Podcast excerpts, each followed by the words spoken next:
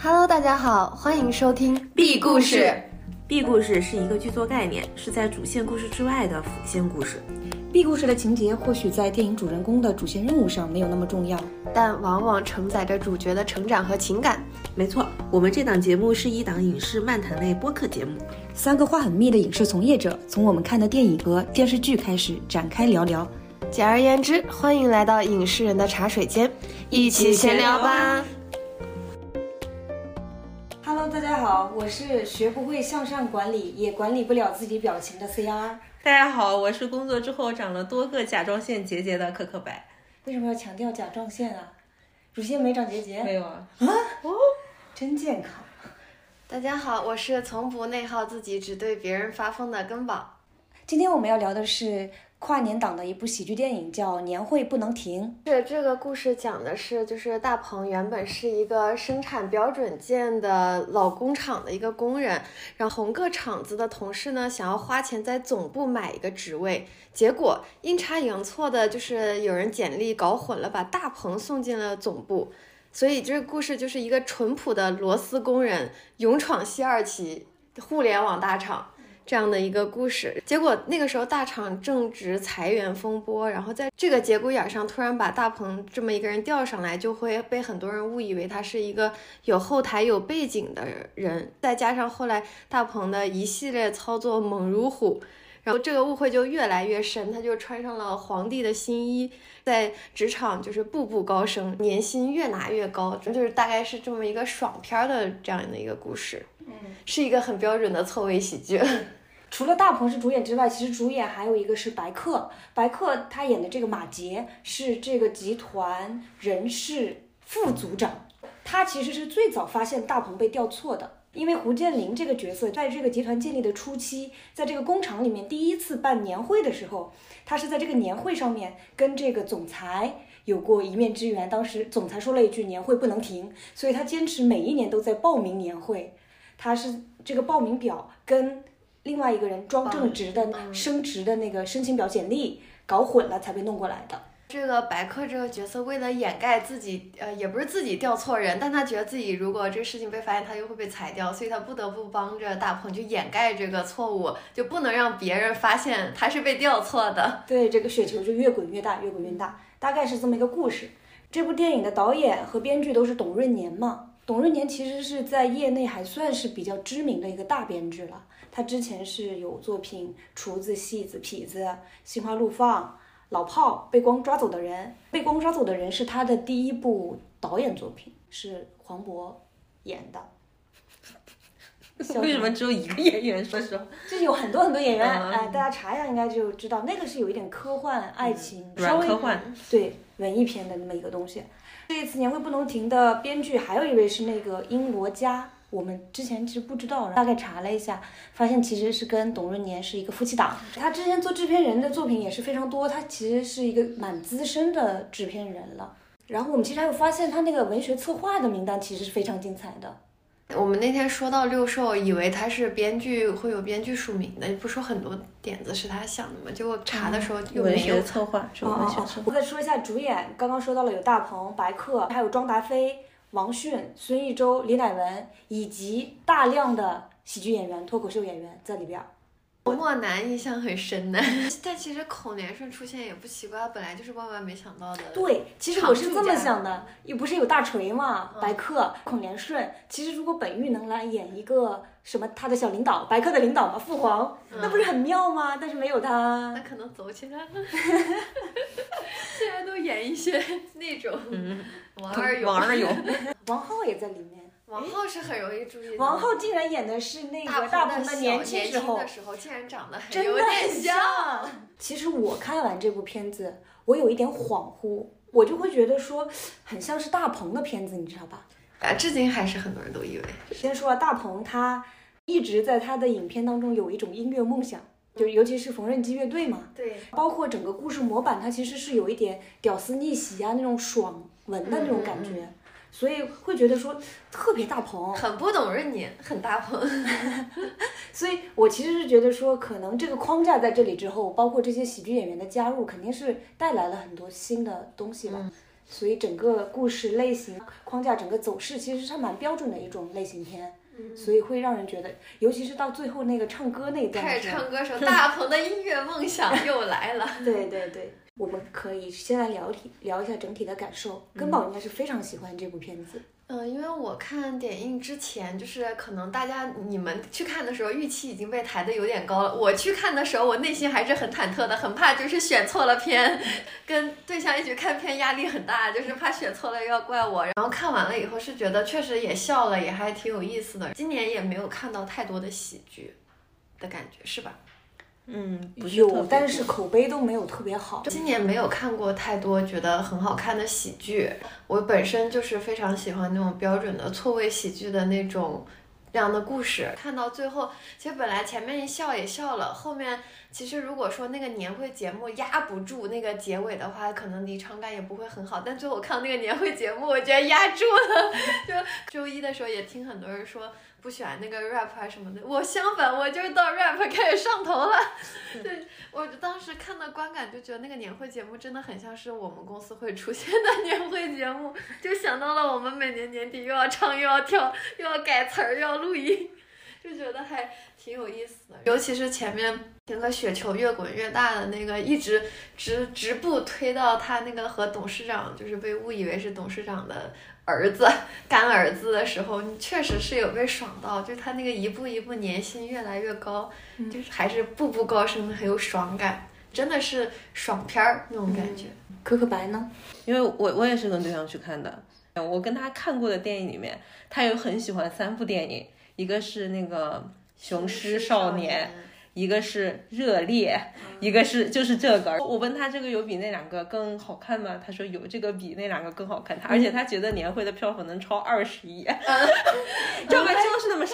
你应该补充一下你对象的职业信息。是因为之前跟宝是先看的，他就说他的那个受众特别聚焦在一线互联网男性，直接说你的男朋友一定很喜欢。对，所以就是他看完之后确实就是那种精准受众。但是就是我说的嘛，就他。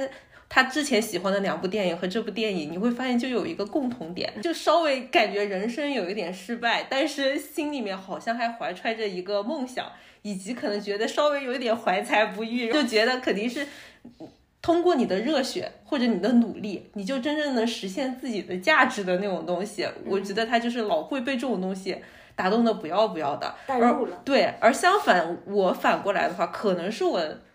带的预期比较高，因为大家就根宝就说很好看嘛，然后看那个评价什么的都很好。我去看的时候，我是觉得它作为一个原创的剧本，它做成这种错位的喜剧以及里面所有的那种小设计，我都觉得还挺好看的。嗯，但说实话，就它那个内核，它。跟那个《雄狮少年》和《热烈》是一样的，它对我来说，我并不是说不喜欢，但是它打动打动我内心的那种东西稍微少一点。嗯，因为它里面像张达飞那个角色一一一一直在说理想主义这个词嘛，可能是由于我们可能是做电影行业啊。我们就多多少少都还是有一点梦幻一点的那种理想主义在里面的，就跟我之前看那个《如意》的那个老板，就是陈志奇，他参加那个腾讯的那个导演节目嘛，嗯，我记得有一场的时候，他就以为在那说，我也是有电影情怀的人，就可能是在我们影视行业，可能大部分人就不管是老板还是普通的员工，他多多少少你在某一刻你还是会为自己的情怀去买单很多东西的，但是我觉得他们互联网的人，就是我男朋友的话说就。在中国所有的人里面，可能大部分的投机者，他其实都进入了互联网。其实他们都是非常的有那种目的性的，对对对，很现实的，对对对。所以就是像这个片子里面说的那种，作为一个螺丝钉，以及你对公司的不满、对领导的不满，以及上层建筑的那种不满，其实他们的代入感会比我们要强非常非常多。可能他们下面的所有的螺丝钉，他抱着那种有一点怀揣着梦幻的理想的一些很多东西，他是在。他的那个境遇里面，工作的那个职场里面是吃过很多屎的，嗯，就感觉就他们天天感觉他们永远抱怨的东西，就天天说自己在屎上雕花的那种感觉，就他们的那种抱怨感，其实比我们做影视行业的要多得多，就所以我觉得他代入感就会比我强非常非常多。就相反，就我自己啊比较喜欢的有一部电影，就就是五个扑水的少年，他不是他的内核是在讲你在。讲讲一群高中生接纳自己是一个普通人这个内核嘛，但是但我不是讲男女对立啊，但是我们不是女生好说嘛，男孩子他其实很难接纳，对，接纳自己是个普通人。所以当时我带他去看的时候，我以为他会喜欢，但他真的不喜欢。他不能想觉得自己是个普通人，对，我一定是成就梦想对，反倒我推荐的女生去看《扑水》的时候，好像大家都挺喜欢《五个扑水的少年》的。对，但是他就会喜欢雄狮，会喜欢热恋，会喜欢年会不能停这种最后那种小人物会崛起的。对，就是我心中的那颗种子一定会迎来发芽的那一天的那种感觉。就是可可白意思就是这个电影的内核就是很男性。对对对，那不是其实不是，对，没有男女对立啊，反正就是我只是觉得我说的一种感觉。因为其实我本来也不喜欢大鹏之前那些所有就是失败男人、屌丝逆袭，就把男的就是说的呃背负了很多怀才不遇，但这个因为我。觉得《年会不能停》里面那个主角，他那个味儿吧，他就有冲淡掉一些，因为他他毕竟是个喜剧，对他的淳朴味儿就是战胜了那种啊对生活的抱怨，就他的那种抱怨感会少。如果说到这样的话，其实我会觉得说，这个跟那些片子不太一样的地方在于。胡建林这个角色，他其实一直在那个职场里面不断的晋升。他讽刺的是其他的中层领导，然后他又没有去什么获得香车美人这种东西，因为有很多我们不太喜欢的那种中年男性的逆袭的片子，他就会去物化女性嘛，他有女性角色这种两性的东西在里面，我们可能反感那个。这个里面这些不太有，而且胡建林这个角色他是。非常认真的以为自己是应得这些东西的，对，就是 告诉就是他其实拿了不拿了那么多年薪，你也没看见他花，他得到的快乐就是越来越有支配年会节目的权利，越来越有更多的人愿意加入他的年会节目陪他跳舞。不，我觉得还有一个，他不是说他。他在里面，他其实不清楚。就别人问他，你知不知道你为什么会被调调来总公司嘛？他觉得他，因为他每一年都被评为优秀员工，其实他还是有一点骄傲这个成成分在的，对自己的，对很自洽。他认为这些是他应得的，对，因为他的工作做得很好。因为他不是鸡鸡贼的人，他不是滑头的人。他在前面很长的一段剧情里面，都是觉都是觉得说。啊，我之所以被调来总部，是我的优秀被看见了，企业需要树立我一个这样的榜样给年轻人看。然后呢，每一次升职加薪，他都认为自己是做对了嘛。呃，有一个桥段就类似于说，让他去优化一个员工，他认为优化是给人家加薪，优化不是个好词儿吗？对，所以他做完那个事情之后，是属于阴差阳错做对了，他又升职了嘛。所以呢，他就一直以为是啊，原来是我做的好，我升职了，所以一切都是应得，而不是说很多片子他会是我自己找了一些歪门邪道，我想办法获得了一些我本来获得不了的东西。他这个这人就是像根宝说的很淳朴，对他那种淳朴感，这清澈的愚蠢会冲淡很多你讨厌的那些。我是跟两个朋友一起去看的嘛，这两个朋友都不是咱们业内的朋友，他们也之前完全不知道这部片子，然后我就跟他们说是一个喜剧。大鹏和白客，我们就一起去去看的。整体看下来的话，其实是前半段大家笑的比较开心，包括互联网黑化的那一些部分不断的升值，还有那个错位的喜剧嘛。那他们是互联网人？嗯的，他们不算互联网人。嗯，对。然后就是前面的那些部分，他们会。笑得比较开心，甚至我们会有讨论说，哪里有这么好的工作，我也好想去干啊！真的，我好想变成胡建林这种。我也想去草台班子上。我们一直会笑的点是那个庄正直，就是花了三十万去要把自己调走，却一直没有被调走，阴差阳错一直在找人，想说到底怎么回事儿啊？他每次出现，他惨兮兮的，然后大家就笑得很开心。但是到后面就是说，当这个案子出来了，对。真相要揭开，坏人要得到惩罚，呃，董事长要出来主持正义。其实我们整体就感觉有一点高开低走了，尤其是那个年会节目嘛，他们拼命的跑到年会现场，我们认为是马上即将要揭露一切真相，把坏人打倒，没想到还要先上台表演，先把歌唱起来，稍微有一点就是尬住了的那种感觉。但是这种尬住是因为说，大家还是有一点点带现实逻辑在里面嘛。其实随着前面的雪球越滚越大的时候，胡建林已经做出一些非常离谱的事情，但还在不断升值的时候，如果你一旦带入现实逻辑去想，你就会觉得这个事情就……那因为你看前面的时候，你也会知道最后一定是会在那个歌舞表演中把这个事情抖出来。对，那确实是，肯定会想到。我就是在想这个歌舞到底是怎么样的呢？让我来看一看。对，有时候看喜剧，其实你是需要。完全进入到那个情境里面，你一旦出戏了，你就会尬住。我们那一场的话，也有一些普通观众嘛，因为不是一个什么测试场啊或者什么的，嗯所以就是周围买票的观众在里面看，就是大家的反应还是蛮一致的。前面会笑得比较开心一点，到后面就整个场逐渐就有一点冷下来了。所以我们我们可能整我的整体感受是，这部片子可能它还是真的非常聚焦在一线城市，且是互联网大厂，或者说是类似于。平台呀、或者什么，有一个这种架构讲这种互联网黑化的人，他会更加能 get 到这种东西。如果再继续往下沉市场走，或者说是呃不太了解这方面东西的人，对他可能看这个片子就没有太大感触，所以可能对整体的票房预估没有那么乐观啊，二十亿什么的 感觉。我我看完就虽然很喜欢，所有人问我那票房怎么样，我就非常不乐观。它的受众就是几乎集齐了所有不乐观的元素：一线一线大城市、大厂、互联网大厂，还有就是男性。对，它里面就是那些黑化呀、优化 N 加一什么的，也就是像其实我们也不算是互联网公司嘛，就是优化 N 加一这种，就我们能听得懂。能听得懂，但是它那个层级那个 K 八 K 九那个表我也是看不太懂，我只知道 P 七那种 Beyond 他就把 P 换成了 K 嘛。就你只能看得出来它在往上升，但是其实还是觉得嗯。互联网确实，毕竟没有在那上过班，你只知道在一般这种公司食堂都很大，对，然后可能对齐颗粒度也是里面一个比较关键的台词嘛。其实跟宝石看完了也不知道什么叫对齐颗粒度，对吧？你大概知道怎么个意思，但你也不知道他们是怎么运用的。啊，你自己平时也用不上，不知道对，因。为你平时用不上，你大概知道他说我们对齐一下可以，你大概啊啊，知道大概什么意思。先来聊一下大鹏胡建林这个这个角色，我是感觉大鹏是还是比较适合这个。我是觉得是他演过以往角色里面算是我比较喜欢的了。我以前一直都不太喜欢他 演的角色。其实保米平安我也没有那么喜欢。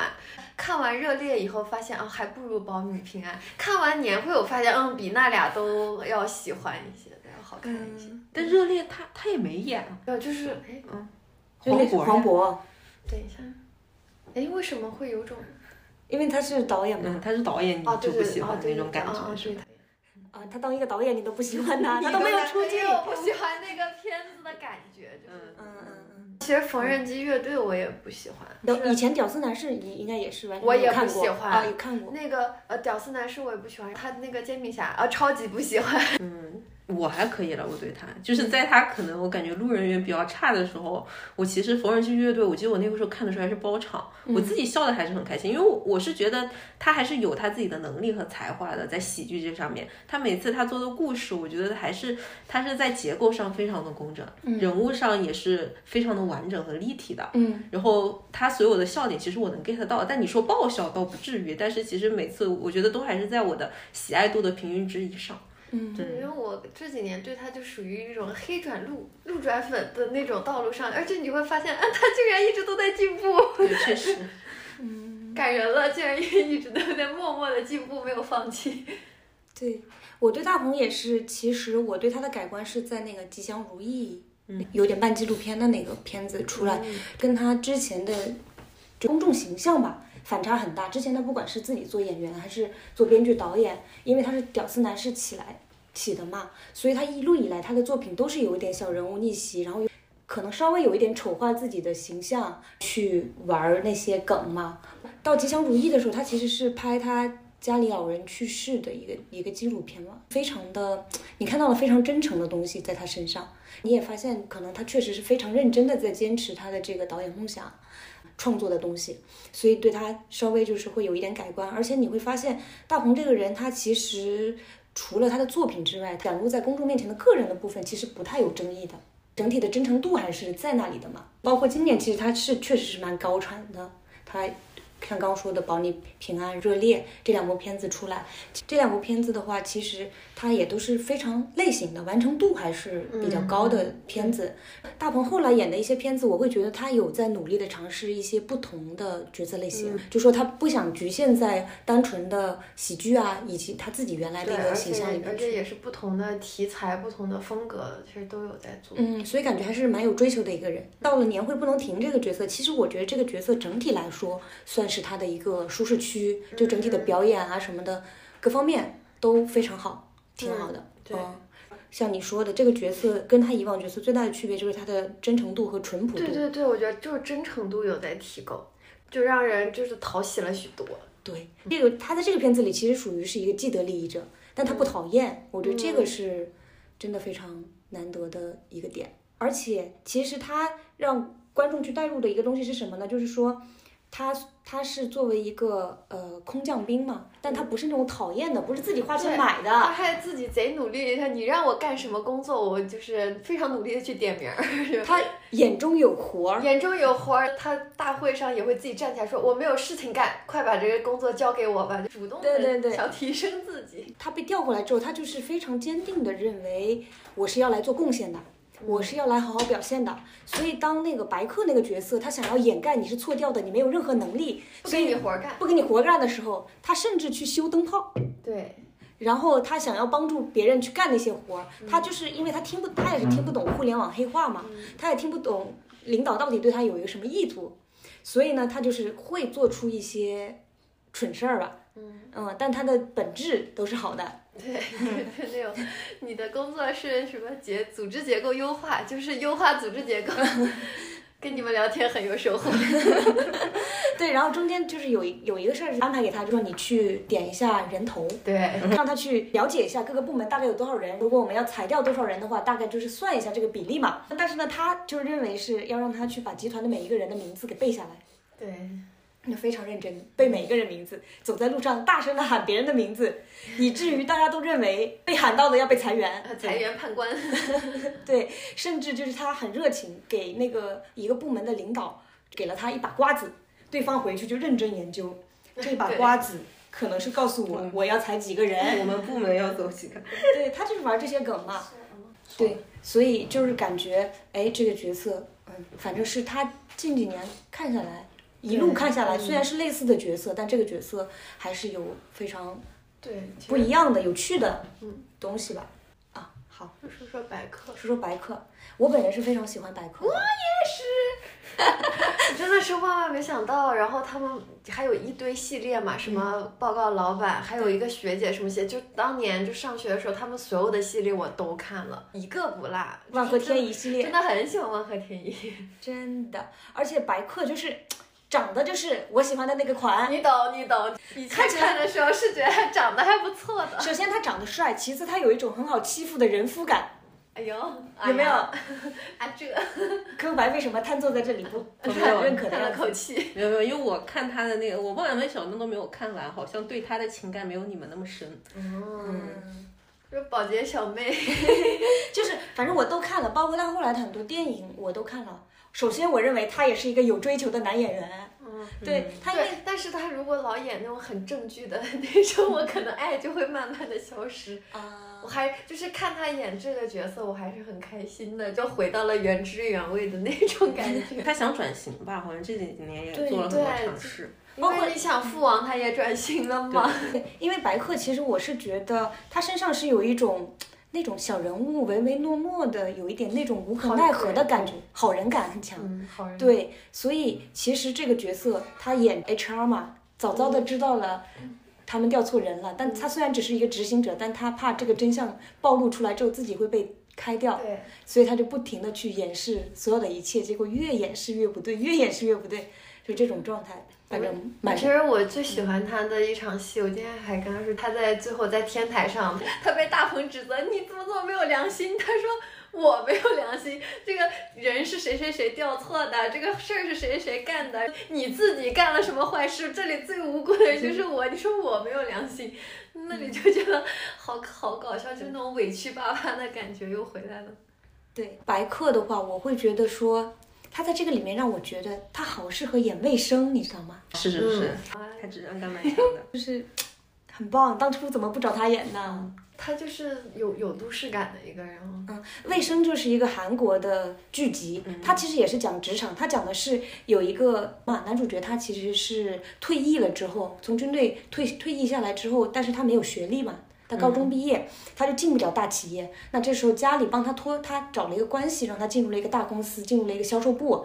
然后他就作为一个空降兵，但是一直被大家排挤，因为大家觉得你是空降兵嘛。但他又很努力，想要证明自己。一开始连复印机都不会用，慢慢一路学学学，用自己的真诚和努力，终于感化了自己的组长。结果组长也被开了，他就跟着组长一起跑了，大概是这么一个故事。国内也翻拍了嘛，就《平凡的荣耀》。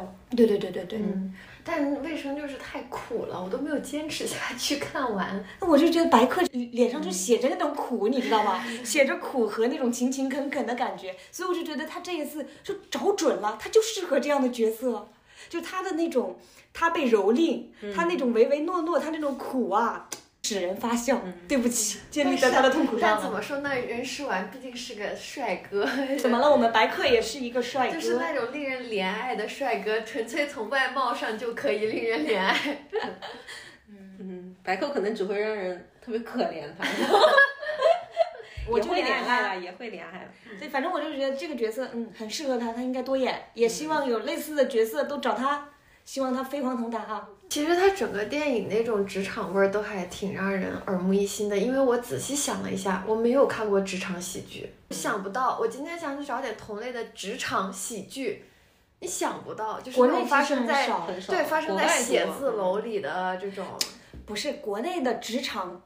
喜剧一般是职场爱情轻喜剧，对，然后他只是玩一种，比如说上司和下属的爱情的那种关系，或者说我们是敌对的公司，我们本来是怎么样怎么样，然后结果我们爱上了，或者合作公司，他职场作为一种很虚无的架空的背景，对，就很很少有人单纯就是做职场的职场喜剧，对，类似于什么杜拉拉升职记啊，纯纯就在讲职场的那种。对，我觉得这是一种新的尝试吧。包括剧集里面，其实纯讲职场的也是非常的少，都是我在想职场喜剧的时候，都要想到炊事班的故事，另一种职场。但海外其实是有的，像实习生嘛，就那个老头儿去那个，包括一些什么穿 Prada 的女女魔头之类的会有。对，那讲一下最喜欢的，就觉得最搞笑的片段。我其实笑最大声的就是那呃董事长来工厂看他们干后，看他们那个培训，那个影车灯把他们的影子啪的打在墙上，然后所有人本来都已经在说，哎，他董事长是不是不认识他呀？下一秒就看两个人的影子在那里按摸头抱抱，对实际根本不是这样，是因为影子造成了一种错位，结果所以然后那一幕就是那个影子打在那儿，所有人都呆呆立立的站在那里望着那个投影，就觉得哇爽死了。前面的笑点就不说，就比如刚刚说点名那个那一趴，其实我是很喜欢的。然后有后面嘛，看到有一个细节是比较反反套路的，确实我是没想到的。他们不是录下了他们公司的那些高层的一些罪证嘛，就准备到年会上去放的时候，他们那个之前的那个机械厂的那些。同事们就来了，来的时候他就以为是来帮他的，他是乡亲们上的时候，就就突然他们所有人都去揍揍他了，因为有一个前前提，因为他已经在那里面混得风生水起，其实他他已经变成 HR。部门的一个属于是领导，对领导了，所以裁掉整个厂的员工，其实他是需要签字的，但是他都没有看用呢，他把那个字签了，所以他之前的同事们其实来找他算账的，他以为他的同事们是来帮他，就那个点还蛮反套路的，有把我笑的，对，嗯，对，那其实接着这个情节点就是他让那些厂里面的员工再给他一次机会嘛，就是冲，我们离那个会场很近，我们就跑。啊，对我刚想说这个，我也有被反套路的。对，然后呢，当时我朋友在边上说，咱就不能打个车吗？我还跟他说很近了，他们刚才就说了离得很近，他们就一路跑跑跑跑跑嘛，你就认为接下来他们就要进入那个会场了，结果就很燃的一个画面。对，结果切过来，我跑不动了，下一秒嘎就是，我跑不动了，那个升格、那个音乐的气氛都轰上，去下一秒累得半死跑。对对对对，就是有一些还是有一些这种设计在里面。我自己的话。觉得比较好笑的地方还是在那个身上，庄正直身上。真的很喜欢，他真的很喜欢庄正直。真的，不是他，因为他是一个坏人这个角色嘛，他总是在这边就是风生水起，这个大鹏这个角色一直一路往上升的时候，突然咔一下插入，他又在拼命的给那个谁打电话，那个人不是已经变成植物人了嘛？怎么电话不接，一直在打？又在这边又混得风生水起，又升职级了。那边咔一下插入一下，他又被什么坏人抓走，打了一顿啊什么之类的，类似于这种，就他就挺调节到了整个节奏吧，叙事节奏就是大起，然后他这里惨兮兮，就是你把那个爽感又增加上来了。所以我觉得这这个还是蛮喜欢的。年会上那个导演也挺好笑的呀，最后坐在那里说这节目不错。讲一下，里面其实是用到了两首歌，其实都算是老歌。嗯，啊，哎呀，我但是真的，我们最近怎么连着看了两个大家坐在那里 一起唱歌的电影？这个三大队，然后还有他们也坐在台台阶上开始，就是清唱。但是至少这个是排年会节目，很合理啊。你想，他第一次唱歌的时候，就是他去，他不是那个大鹏这个角色，他调到了总部之后嘛，他就想去问问这个年会节目，哎，我报名报上了没有？那个白客这个角色，他就说啊，报名都结束了，你们场我只面了一个人，不是你，就想把他打发走嘛。结果大鹏就在边上小酒鸽子就唱了起来。然后那个白客哎，看看周围就觉得很丢人，想把他赶紧摁下来，就说啊，我给你安排面试，给你安排面试，就那种，就觉得蛮这这个点我也觉得是蛮好笑的。而且他选的两首歌，其实我是觉得，嗯，蛮有蛮好的。一个是我的未来不是梦，这就不用说了嘛，就是一首励志歌曲，就是这种。另外选一首 Super Star 是我没有想到的，我没有想到会选选这首歌，是因为它首先它是 S.H.E 的一个女团歌曲嘛。大鹏为什么突然唱这个？这个我是没有想到，而且后面他们就在那里也没有解释哈。啊，没有解释。对，最后年会也没唱这首。呃，对，关键年会也没有唱这首歌，突然有来了一个学猫叫什么的，我还哎，怎么变了？就是那种感觉。但是这首歌就属于我们的记忆，我就感觉会不会是主创觉得互联网人大概是这个年龄，瞄准了我们这群人，精准了，精准的选选选出了这首歌。在工作中感到疲惫的一波人，差不多到这个岁数。嗯。其实它里面的笑点什么的，我不知道是不是因为加入了很多脱口秀演员和喜剧大赛的那些主创的那个原因啊。我觉得笑点它跟这两个节目还是蛮相同的，所以如果喜欢这两个节目的话，其实是就是那两个节目的受众会很能 get 到它里面的笑点。它跟以前我觉得传统的那种喜剧笑点还是不太一样。我看脱口秀大会和那个喜剧大赛。看的其实不是特别多，所以像你们刚刚说到的很多演员，我是没有认出来的。我可能仅认出了就老一派的这一边的这些人，加上王浩这样子。但你你会明显感觉到那种喜剧的感觉是不太一样的吧？对对对，但是就是可能，比如说观影的过程中，我边上的朋友他是很爱看这这类喜剧节目的，他的嗨点就会比我多一点。他比如看到某个人。啊，宋木子是不是还有？有有有宋木子，有宋木子，他就会很开心了。他看到这个人本身，他就带来了快乐，你知道吧？你有有你们比较熟和喜欢的，在翻喜剧演员在里面出现。就刚刚都说了嘛，就对，其实我比较喜欢就是童墨男的，就是童墨男戏还挺多的。然后就，而且他就是脱口秀行业明灯嘛，所以他出现在这个电影里也让我感到有一丝不妙。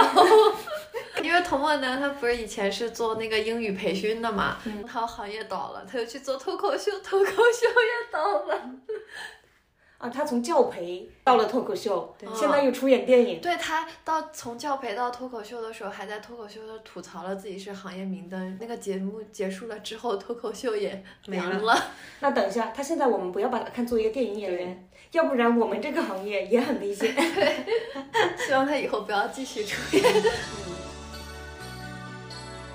我自己是觉得说整个故事的结尾的一个处理嘛，我能理解。从剧作的角度来说的话，你最后肯定得解决这个事情。他讽刺的是整个公司的中层领导，他们拉帮结派也好，他们根本就是草台班子，他们其实没有实质性的能力嘛。因为里面其实有一个笑点，类似于说，呃，大鹏这个角色他被错掉之后，终于这个事情被高层的中层里面相对高高阶的这个人知道了。但这个人并没有把大鹏处理掉，而是把他拉入了自己的团队，说因为只要这个爆出来之后，对我我也是没有什么好处的，所以呢，我们就一起隐瞒这个事情。那你接下来你要当领导，你就要学会一些招数。你就能 当好一个领导。教你我的三板斧。对，三板斧，什么第一个板斧就是，我们不要剧透这么多。对，对不起，我们其实已经剧透了很多了。反那我们这次写一个什么有剧透深入之类的。嗯，对，嗯，对，反正就是教了他三招怎么当领导，基本上属于一个和稀泥的方法，就是大概是这种嘛。那到最后这些问题肯定是要解决的嘛。那他的设计上面其实就是从他原来来的那个标准建厂。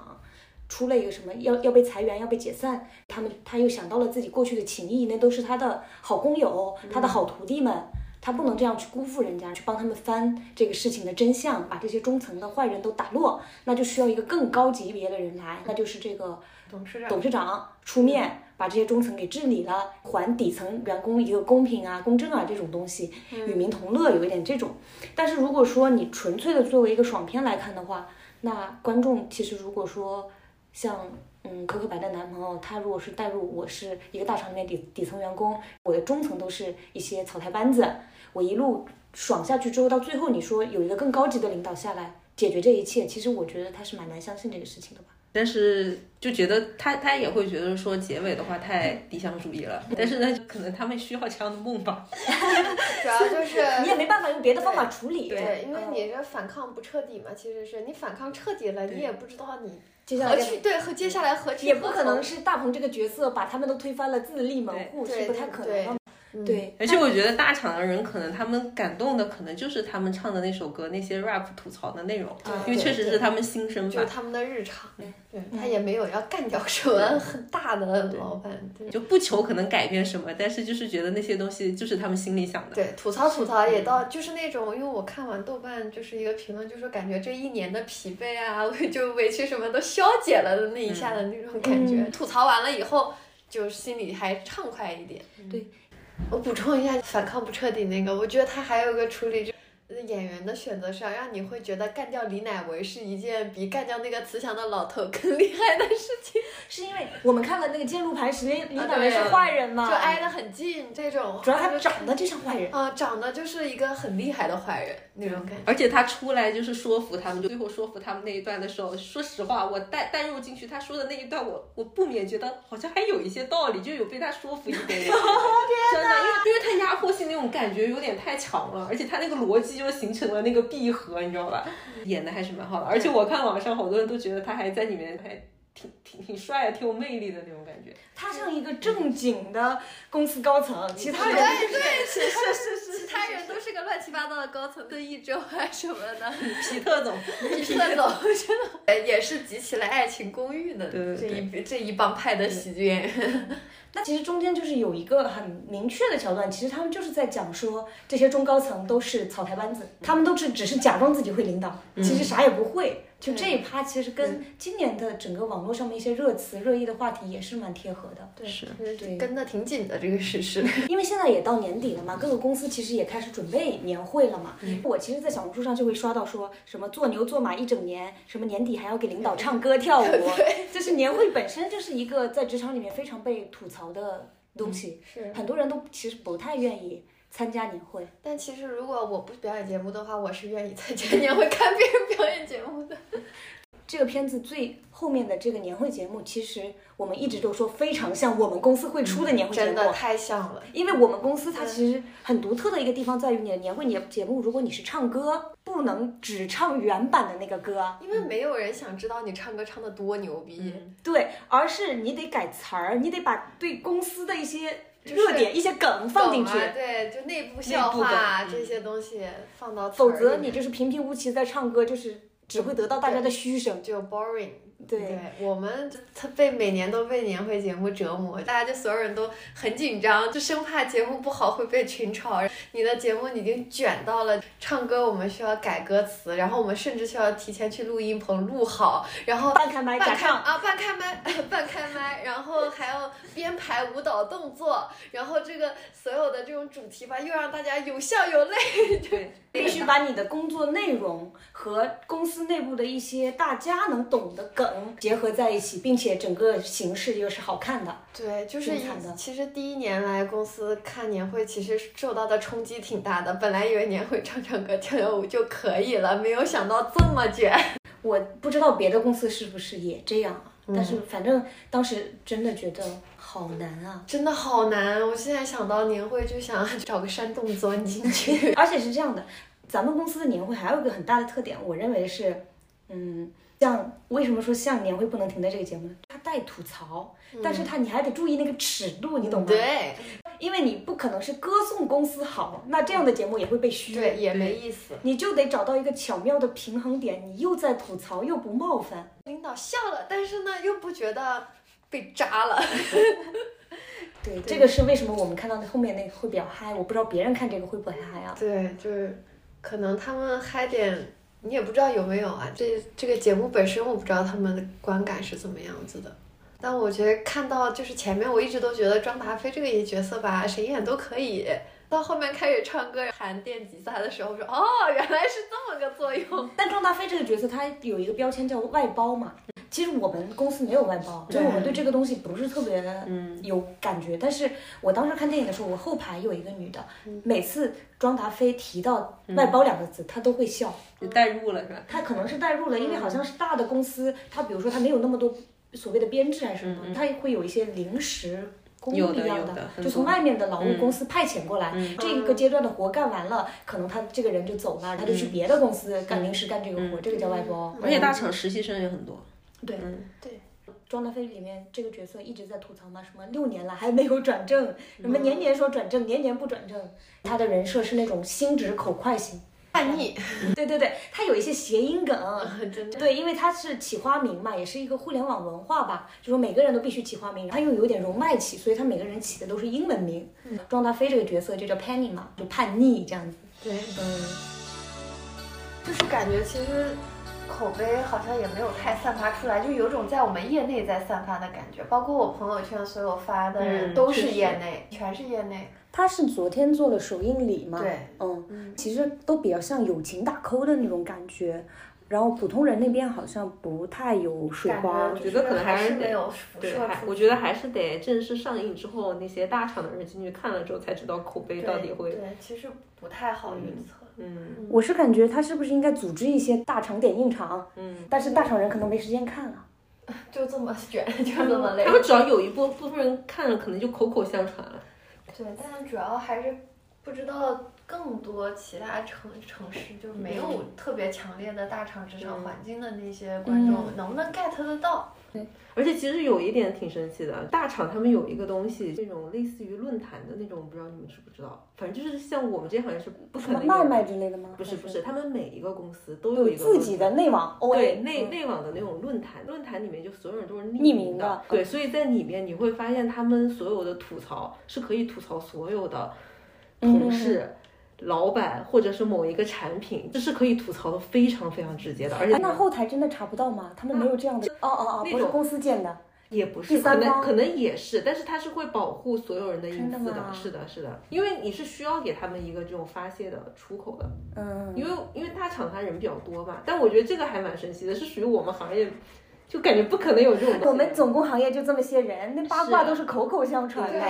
他们是有这样的论坛，每一个公司都有，而且在里面你能看到最真实的每个人的评价。我也很想上去看看。对，只要你他需要有工牌之类的证明吗？可不是证明，就是你肯定是得需要有登录的一个，那只要你登录，我觉得后台就有信息啊。但是是绝对是我会不太敢发哎。没有，他们非常敢发，全是匿名的。哇这个应该是受到非常顶级的保护的。那我希望如果我们有互联网的听众朋友，可以在评论区跟我们分享一下，真的很想知道。对，然后我看了一下他的那个，他现在点映其实点了四千五百多万，预售其实就预售了一千四百多万，所以他现在点映加预售总票房是六千多万，不算特别好。因为他进跨年档嘛，跨年档就是马上了，竞争还是比较大。竞争比较激烈。对，对，主要是就觉得他的宣发还没有打出去，还没破圈呢，感觉。对，没有破圈。嗯但是衷心的希望他能好一些。他现在定的是十二月二十九号，也就是嗯明天嗯嗯上映。那他其实是比别的片子跑早一天，看这一天能不能把口碑稍微打一点出来，把排排片抢一点回来。但其实也要看后面跨年档其他片子的口碑的情况。其实天档就是闪星实在太强势了，这个太猛了，来势汹汹，嗯大白马。对，但是作为喜剧的话，它在类型上是有优势的，对，但是局限就在于说它这个受众的圈层有点小，它有一点观影门槛嘛。对，你但我我们对他的评估就感觉应该有点局限，但不知道他能不能破圈。就是还是希望他就是勇闯 全民观众的口碑。而且互联网大厂，你说要是真的把这些大厂的观众都拿下，也是挺多的。对对对，嗯，不知道大厂的人爱不爱看电影了？现在 大厂的人 应该不会跨年还在加班吧？咱也不知道，咱也没去那上过班儿。嗯，我们还是推荐大家去看一下的。如果说想去看一部开心一点的片子，就看一下这个《年确实是会不要停》。完成度比较高的喜剧，而且它填补了一个喜剧类型的空缺啊。嗯我觉得真的，我今天想了一下，真的没有职场喜剧，所以看到这么原汁原味儿的，还是觉得挺挺喜欢的。而且确实是会带来很多细节，大的小的，就是很多惊喜的一个喜剧。最后在这里就祝大家新年快乐，新年快乐，元旦快乐！二零二四年再见了，大家新的一年升职加薪，身体健康，不长结节。好，拜拜，拜拜。